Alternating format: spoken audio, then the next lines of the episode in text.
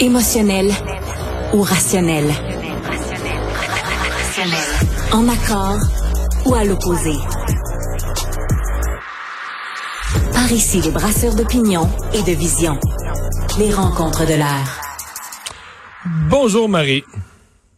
Salut Mario. Euh, il faut commencer, euh, c'est devenu le classique, mais en faisant un peu... Notre point quotidien pour notre commencer. point quotidien. euh, mais là, parce que c'est... C'est comme là, on est rendu à vendredi, euh, la, semaine est finie. Le vendredi 17h au moment où on se parle pour les gens qui nous écoutent en balado après. Il n'y a pas eu d'entente. Bon, ça veut pas dire qu'on peut pas négocier la fin de semaine. Ça veut pas dire qu'on peut pas régler plus tard. Mais euh, certainement, là, ça devient décourageant, ces, euh, ces journées de grève qui s'accumulent. Ben là, on a eu, euh, écoute, ça peut pas être plus clair que ça. Là, la présidente de la FAE, tu sais, on est passé de François Legault qui disait euh, préparer les lunchs pour lundi, ça va être le retour en classe. Euh, la présidente de la FAE qui disait euh, on se calme le jovialisme. Mais là, finalement, ce qu'elle dit, c'est qu'il y aura pas d'entente lundi. Assurément, euh, c'est Non, euh, inenvisageable. Mardi, même mardi, il est trop tard. Là. Ils n'ont pas d'école. là. Ouais, non, mais même mardi, puis là, rendu là, Mario, même si ça revenait mercredi, je comprends que ça donne un break aux parents, là, puis qu'ils seraient sûrement bien contents d'avoir deux, trois jours de moins à organiser les enfants, mais là, on n'est plus en train de parler de... Non. de c'est un retour physique en classe, mais c'est deux jours ou trois jours au mieux euh, de retour en classe où, euh, je sais pas, les enseignants vont faire de l'animation, là, parce que tu ressors pas cahier de mathématiques puis euh, d'écriture euh, à trois jours de, Ouais. de Noël. Donc, tu sais, c'est une, c'est une, c'est une très, très, très mauvaise nouvelle euh, en termes éducatifs. Puis ce qui me, puis, puis tu sais encore là, moi j'y crois pas trop à un retour la semaine prochaine. Là. Je, tu sais, tu sais, je, je, je, je peux pas jouer les bonhommes 7 heures puis les Grinch de Noël non plus, mais je suis assez prudente depuis le début de cette négociation là euh, sur le fait que ça, ça sent pas bien bon depuis le début, puis ça sent pas bien. Tu sais, je- là je comprends qu'on sait pas trop ce qui se passe aux tables de négociation, pas de nouvelles, Mhm. bonnes nouvelles, peut-être euh, ça avance. Tu sais, Marie, là, ce que, ce que tu viens de dire, là, c'est ce que j'aurais dit. Pas de nouvelles, bonne nouvelle. Personne parle aujourd'hui. C'est ce que j'aurais dit dans toutes les négociations précédentes, dans toutes les circonstances normales. C'est ce qu'on devrait penser. Je suis tellement déprimé que je suis rendu à dire, ben là, d'après moi, si on n'a pas de nouvelles aujourd'hui, c'est parce que c'est vendredi, puis si on toute la gagne à la semaine de quatre jours, personne négocie aujourd'hui. On dirait qu'on n'y croit plus. On dirait qu'on ne sent tellement plus l'urgence, mais je suis désarçonné. Moi, là, je- pas que je trouvais ça habile de le dire publiquement quand François Legault a dit que l'école allait reprendre lundi. Mais au début de la semaine, là, lundi ou mardi, là, sans joke, j'aurais gagé 100 piastres. J'aurais gagé mes culottes. Pour moi, là, si tu me disais, ils vont s'entendre cette semaine, là, là c'est assez la grève. J'étais sûr qu'il allait avoir une semaine complète d'école la semaine prochaine. Je Pas parce que j'avais des indications, des informations privilégiées, mais je dirais j'y allais avec une logique de société. Là, comme moment donné, là, c'est assez. Puis les choses, il faut que ça aboutisse. Puis là, la négociation, ils vont négocier de jour et de nuit, ils vont faire aboutir ça. Tout le monde va être conscient qu'il faut que l'école reprenne lundi. Je t'avoue, là, j'ai le trou de cul en dessous du bras. Je ne peux pas croire qu'on soit rendu à cette étape-ci. Euh, vendredi, on ferme la semaine, puis que les enfants ne tourneront pas à l'école, qu'on n'a pas pu s'entendre, qu'on n'a pas pu trouver les compromis. Je, je- je suis désespéré. Sincèrement, là, je n'en reviens on pas. ferme, euh, Mario, on ferme la semaine. Euh, encore là, ça c'est confirmé. Là. Je pense pas que la présidente de la FAE mentirait ouvertement. Là. Elle confirme qu'il n'y a aucun blitz de négociation, aucune intensification des négociations. Tu sais, ça, c'est le l'espèce de dernier droit là, dans la séquence. Là, tu as un entonnoir, une, ent- une intensification, t'as un blitz. On n'est pas là. On n'est pas là cette fin de semaine. Donc là, finalement, écoute, Puis- ça continue, euh, sont encore dans des dans des échanges, euh, tu sais, ils Hmm. sont encore loin de la coupe aux lèvres, c'est ce qu'on comprend. Mais je je écoute, moi je trouve que ça pue depuis le début cette négociation là. Euh, je sais pas si, tu sais, puis il y a deux éléments que je, dont je voulais discuter avec toi. Il y a, il y a le- là, c'est sûr qu'il y a quand même pas mal d'enseignants qui commencent à trouver ça très difficile. Ouais, ben sur les réseaux sociaux, euh, incluant sur la page Facebook de la FAE, là, des gens m'ont envoyé des captures d'écran de la page Facebook de la FAE. Donc c'est les membres, c'est la FAE, les discussions un peu à l'interne. Il semble y en avoir quand même un bon nombre qui, qui se posent la question est-ce que c'était la bonne stratégie Est-ce qu'on s'est pas mis, c'est pas de fond de grève, on est parti tout de suite sans sans gradation des moyens de pression, on est parti tout de suite jour 1, grève générale illimitée. Tu sais, il y a un côté courageux, là, tu sais, on a l'image du film Braveheart, là, tu sais, on lève le bras des airs, on crie, puis on part à la guerre. Mais il y a un autre côté où tu te dis, là, est-ce qu'on est en train de se causer, comme enseignante, un dommage à nos finances personnelles, un dommage à notre morale, dans une bataille moyennement bien planifiée, là. Ben écoute, Mario, tu sais, le, Front commun qui ont aussi un nombre important d'enseignants aujourd'hui, là, ils se terminé leur grève, là. Ils ont une paye. Puis est-ce que est-ce que leur pression sur le gouvernement, elle est moins importante depuis le début des négociations parce qu'ils ont pris une stratégie où ils ont fait un jour de grève, trois jours de grève, sept jours de grève. Puis ils laissent la négociation se faire. Ils ont appelé un conciliateur. Et je pense pas que leur leur leur euh, leur intention, leur, leur si tu veux leur poids sur le gouvernement, la pression, elle est moins grande. Mais tu sais, je regardais effectivement, on le voit depuis le début de la grève, des enseignants qui sont dans une situation, écoute, 19 jours sans rémunération là, c'est beaucoup. C'est vraiment beaucoup dans un contexte où tout le monde est un petit peu a des finances un peu difficiles. On rentre dans la période de Noël avec, on le sait là, c'est c'est souvent là qu'il y a un petit peu plus de dépenses pour ben, plein plein de raisons, de repas, de, de cadeaux de, de, pour les enfants et tout. Mais tu sais, je regardais le, aujourd'hui, écoute, des enseignantes qui sont en retrait préventif euh, parce qu'elles sont enceintes là. Je veux dire, ça, ça arrive régulièrement qu'elles sont retirées, euh, envoyées à la maison, c'est rémunéré par la CNSST pour des des risques. Puis la, la qui fait Ah ben non, mais vous n'êtes pas en classe. Donc, il n'y a pas de risque. Donc, on tire la plug là-dessus aussi. Je pense que tous ces calculs-là avaient pas avaient pas été faits.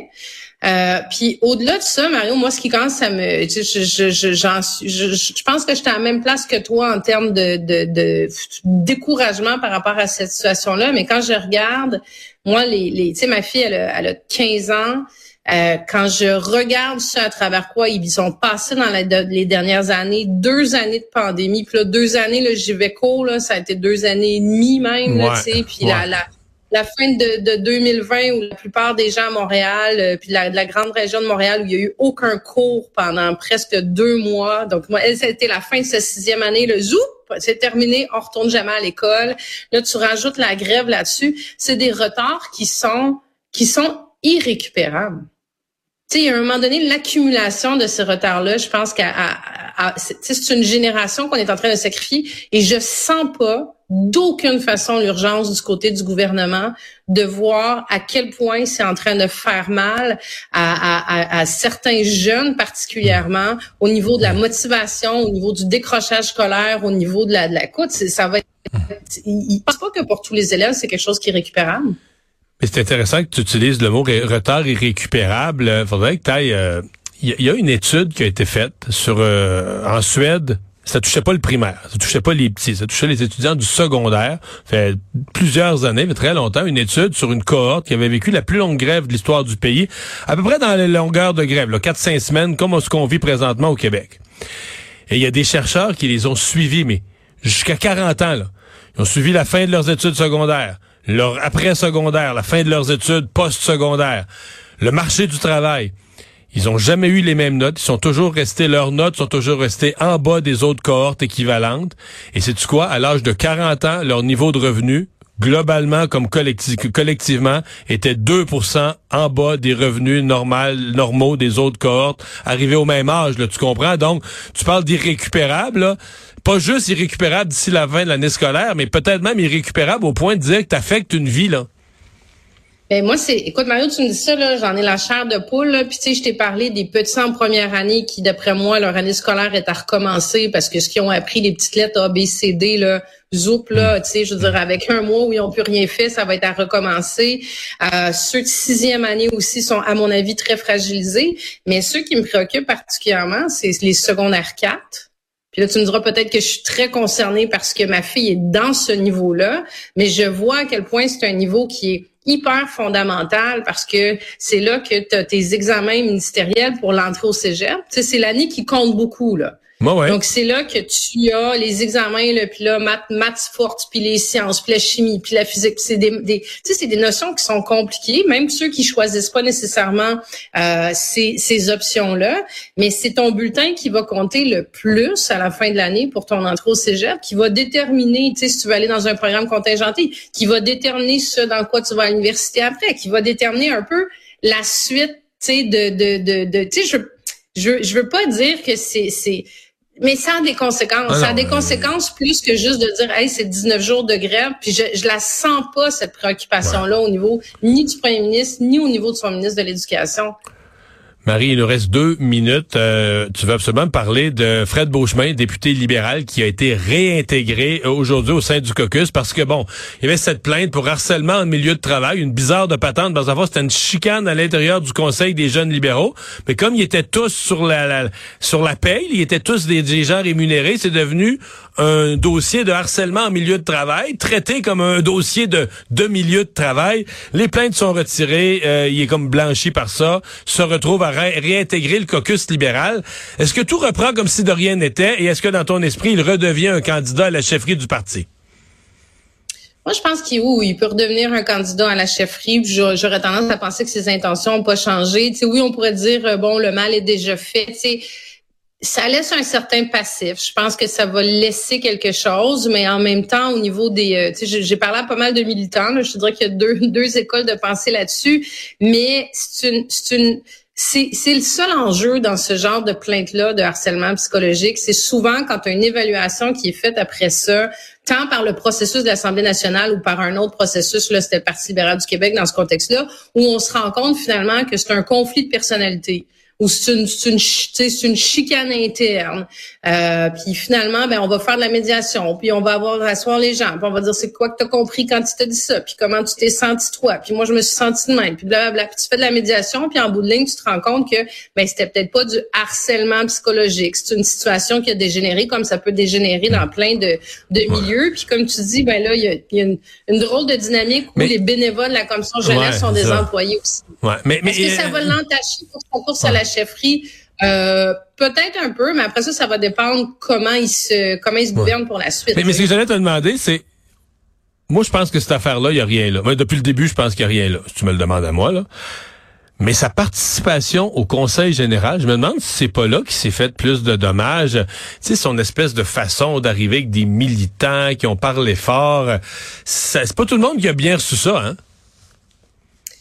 Ben, écoute, moi, je te dirais que si j'avais un conseil à, donner à Fred Beauchemin, c'est de peut-être euh, réfléchir à l'entourage euh, oh. dont il souhaite, euh, avec lequel il souhaite travailler pour la suite. Tu sais, je pense qu'il y a des gens qui ont peut-être des égaux un peu forts, qui parlent un peu fort. C'est pas tant le nombre avec le qui, avec qui il est arrivé au Conseil général. Euh, tu sais, ça a été interprété comme une démonstration l'attitude, l'attitude dont on n'a rien à se reprocher. Puis à un moment donné, il faut que tu fasses pas de blanche, puis il faut que tu plies les chines un petit peu, puis tu dis ben oui, je vais faire. Puis tu sais, c'est ce que Fred Beauchemin a fait. Lui, il a dit moi, je vais, je vais participer à, tout processus d'enquête, je vais collaborer tout ça. Mais il est entouré de, de petites têtes un peu fortes euh, qui euh, qui dérangent puis pas toujours pour les bonnes euh, les bonnes raisons, mais je crois que s'il est capable, et c'est là qu'on va voir s'il a un bon leadership, s'il a un bon jugement et s'il est capable de passer ce hmm. test-là, mais je pense que ça en dira beaucoup pour la suite. Puis s'il échoue ce test-là, ben écoute, euh, c'est que il y a peut-être pas le, le manteau qu'il faut pour être chef d'un parti. C'est fou Cube Radio on distribue nos conseils généreusement, gratuitement, comme ça, on les déverse sur la place publique bénévolement. C'est merveilleux. Hey, je te souhaite de joyeuses fêtes, Marie. Merci. On se retrouve en 2024. Salut.